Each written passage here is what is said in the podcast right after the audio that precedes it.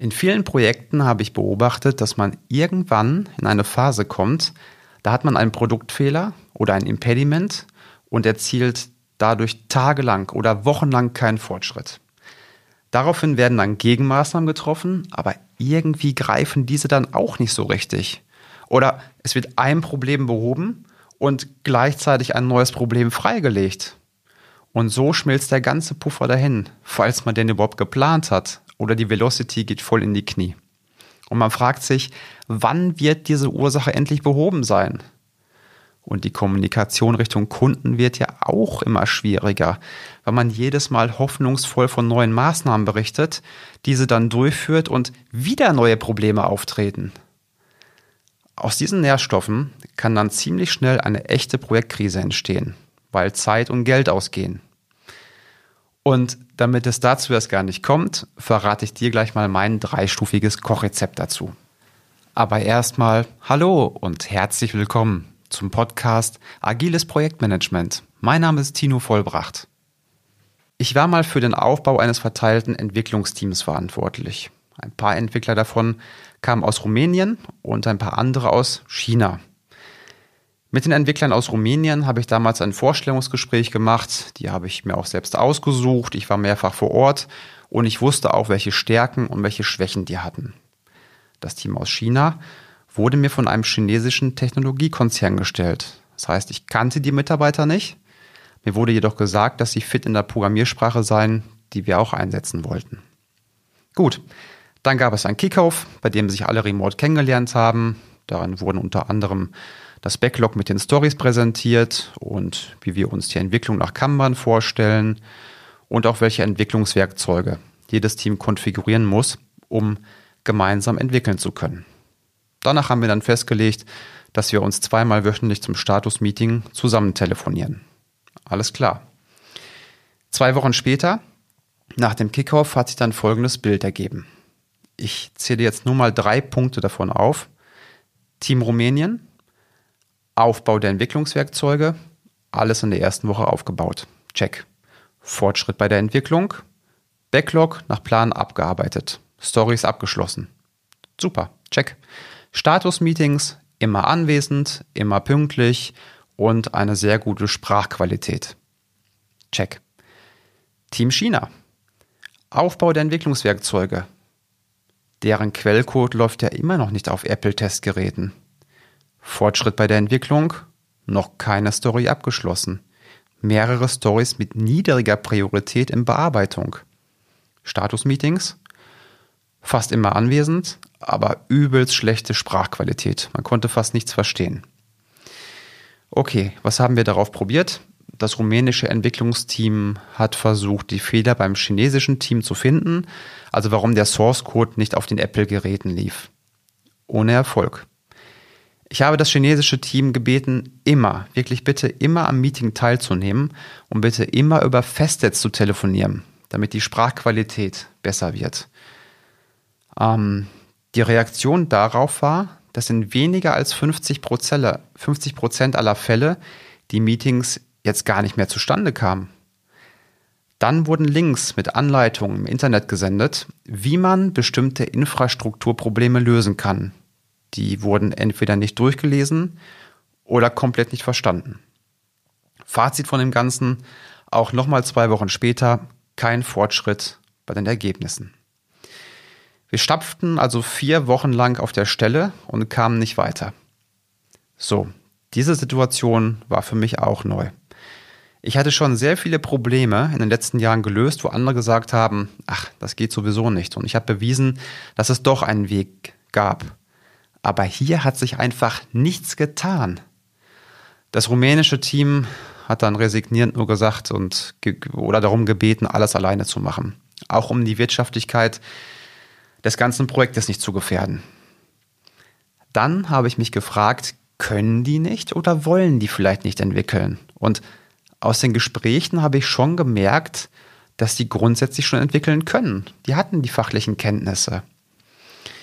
Ich dachte mir, es gibt irgendwelche Blocker, die ich aktuell nicht sehe und die ich aktuell nicht höre, aber die auf jeden Fall existieren. Und der einzige Weg, das rauszufinden, ist, ich muss mir vor Ort ein Bild machen.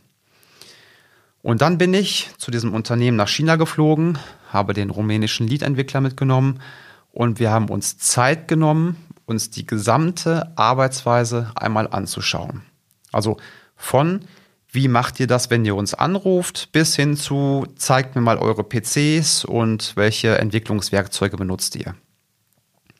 Und dann sind uns die Augen aufgegangen, als wir Folgendes erlebt haben. Erstens, die Entwicklungswerkzeuge konnten nicht installiert werden oder nicht vollständig, weil auf deren Macs zwei Jahre lang kein Betriebssystem-Update gemacht wurde. Der Grund dazu war, dass es laut Unternehmenspolicy nicht erlaubt war, die Macs an das Internet anzuschließen, auch nicht für Updates. Daraufhin habe ich mit dem Manager gesprochen, die Rechner wurden abgeholt und nach einer Woche waren die Updates drauf. Zweitens, warum sind die Tele Telefonkonferenzen nur noch in unter 50 Prozent aller Fälle zustande gekommen? Naja, wir haben erfahren, dass es nur einen einzigen Meetingraum gibt, in dem das einzige Telefon stand, aus dem man eine deutsche Telefonnummer wählen konnte. Und dieser Meetingraum konnte nicht reserviert werden. Also war es Zufall, ob ein anderer gerade den Raum für sich hatte oder halt unser Team ähm, den Raum belegen konnte. Ja, getreu dem Motto First Come, First Serve. Wieder mit dem Manager gesprochen und für das Team eine Sonderregel eingeführt. Die konnten den Raum dann buchen. Drittens, warum haben die Entwickler die Anleitung im Internet nicht gelesen? Wir haben denen doch die Links zugeschickt. Naja, Entwickler haben keinen Zugriff auf das Internet von da, wo sie entwickeln. Die müssen mit Büchern klarkommen. Also kein Stack Overflow.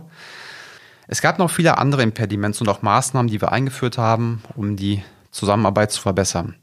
Und ich finde es auch toll, wie schnell wir dort Erfolge hatten. Also jetzt bitte nicht falsch verstehen. Die Arbeit mit Chinesen macht mir persönlich immer unwahrscheinlich viel Spaß. Es ist super pragmatisch, Dinge werden schnell umgesetzt, auch ohne große Diskussionen zu führen ähm, über das Thema Vertrag. Aber ich will jetzt auch gerade gar keinen Podcast über interkulturelle Zusammenarbeit machen. Der Punkt, auf den ich hinaus möchte, ist folgender. Wir wären nie auf die Idee gekommen, dass es nur einen Meetingraum gibt, von dem man deutsche Nummern auswählen kann. Und wir wären nie auf die Idee gekommen, dass die Macs verwenden, bei denen zwei Jahre keine Updates gemacht wurden. Was in unserer Wirklichkeit nicht denkbar war, war in deren Wirklichkeit Alltag. Und dieses Phänomen kommt in der IT häufiger vor, als wir denken. Die einen denken sich, ist doch klar, und deshalb wird etwas nicht erwähnt. Und die anderen haben so etwas noch nie erlebt und können deswegen auch nicht die richtigen Fragen stellen. Und um diese Art von Impediment zu lösen, also wenn im Projekt Tage oder Wochen lang kein Fortschritt erzielt wird oder wenn mehrere unterschiedliche Lieferanten an einer Entwicklung beteiligt sind und jeder sagt, bei mir liegt der Fehler nicht. Ja, bei mir liegt der Fehler auch nicht. Ich habe auch alles geprüft. Ja, bei mir als Projektleiter wird er wahrscheinlich auch nicht liegen. Aber wir müssen es ja trotzdem ausmoderieren und lösen das Thema. Dann mein Tipp, sei vor Ort. Sei vor Ort und mach dir erstmal selbst ein Bild von der Lage oder schick alternativ deinen Scrum Master mit Experten dahin. Und wenn du vor Ort bist, dann versuch absolut immer die Ursachen für ein Problem im Projekt herauszufinden, also den Root Cause, bevor du eine Maßnahme beschließt oder auch bevor das Team verschiedene Maßnahmen beschließt. Ansonsten kann es sein, dass du nur versuchst, die Wirkung zu verändern und die Ursache poppt später wieder auf. Nur Wirkung ändern, das ist das gleiche wie Schulden machen. Irgendwann ist es zu viel und du kommst da nicht mehr raus, weil die Zinsen dich auffressen. Man kann heute alle IT-Projekte fast ausschließlich remote durchführen, bis auf einige wenige Meetings. Aber wenn es brennt oder irgendwo längere Zeit hakt, dann solltest du oder jemand anderes mit den Experten dahin reisen, wo auch die Musik spielt und sich Zeit nehmen, die Ursachen zu finden. Das lohnt sich.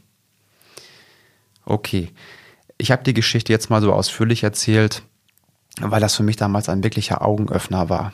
Also eines der größten Learnings im Projektmanagement, was ich aber so nicht gelesen habe bisher.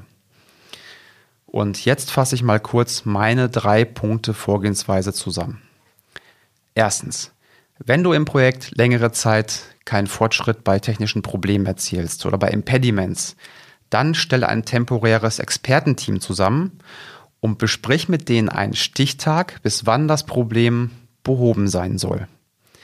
Die zentrale Frage für die Zusammenstellung des Teams lautet, wer kann etwas zur Problemlösung beitragen? Von Kunden und von Lieferantenseite. Und die bilden dann die Taskforce. Zweitens, bei internationalen Projekten oder verteilten Teams ist diese Taskforce dann in der Regel zuerst natürlich auch verteilt. Und wenn das Problem remote nicht bis zum Stichtag gelöst werden kann, dann verlängere nicht die Zeit, weil du hoffst, dass alles gut wird, sondern handle sofort und geh mit den Experten zur Quelle des Problems. In der Regel ist das ein Lieferant, bei dem man sich vor Ort trifft und dann gemeinsam die Ursachen auch schnell rausfinden kann. Wie gesagt, entweder du selbst oder der Scrum Master, jedenfalls eine Person mit Moderationsfähigkeiten. Wirklich wichtig finde ich, dass die Experten sich auf die technische Problemlösung fokussieren können und jemand anderes die Moderation inklusive Dokumentation übernimmt. Und damit kommen wir auch zum dritten Punkt. Drittens, Moderation und Dokumentation bedeutet, dass gemeinsame, Lösungsworkshops und Brainstormings gemacht werden und die Ergebnisse davon immer nachgehalten werden. Nur damit ist es dann auch möglich, dass man Schritt für Schritt per Ausschussverfahren die Ursache herausfindet. Ja, wenn man das nicht dokumentiert, dann kann es passieren, dass man bestimmte Schritte nochmal macht oder schon vergessen hat, was man alles ausprobiert hat. Frage, warum funktioniert das eigentlich so gut, diese Methode? Ähm, erstens, alle Seiten bekommen ein tieferes Verständnis darüber, wie der oder die anderen arbeiten. Und dadurch kann das Problem oft schon gefunden werden. Das merkt man dann, ähm, dass etwas gesagt wird, wie zum Beispiel, ach, ich wusste gar nicht, dass sie das Framework dazu einsetzt. Oder ach, ich wusste gar nicht, dass sie den Fehler nicht abfangt. Oder ach, ich wusste gar nicht, dass ihr auch noch Caching an der Stelle eingebaut habt. Oder eben halt auch, ach, ich wusste nicht, dass ihr Macs habt, die zwei Jahre nicht geupdatet wurden. Und zweitens, wenn alle Seiten vor Ort zusammen sind, dann kann man ziemlich gut sicherstellen, dass alle auch konzentriert an der Problemlösung arbeiten und nicht noch parallel zwei andere Projekte bearbeiten. So, ehrlich gesagt, ich weiß nicht, ob meine Vorgehensweise jetzt unbedingt so der Mainstream ist. Und ich persönlich habe damit aber sehr gute Erfolge gemacht und werde das auch beibehalten. Mich interessiert wirklich, wie ist deine Meinung dazu? Deswegen hinterlass gerne einen Kommentar im Social Media, würde mich freuen. Von meiner Seite war es das jetzt auch. Ich wünsche dir einen schönen Tag und bis zum nächsten Mal. Tschüss.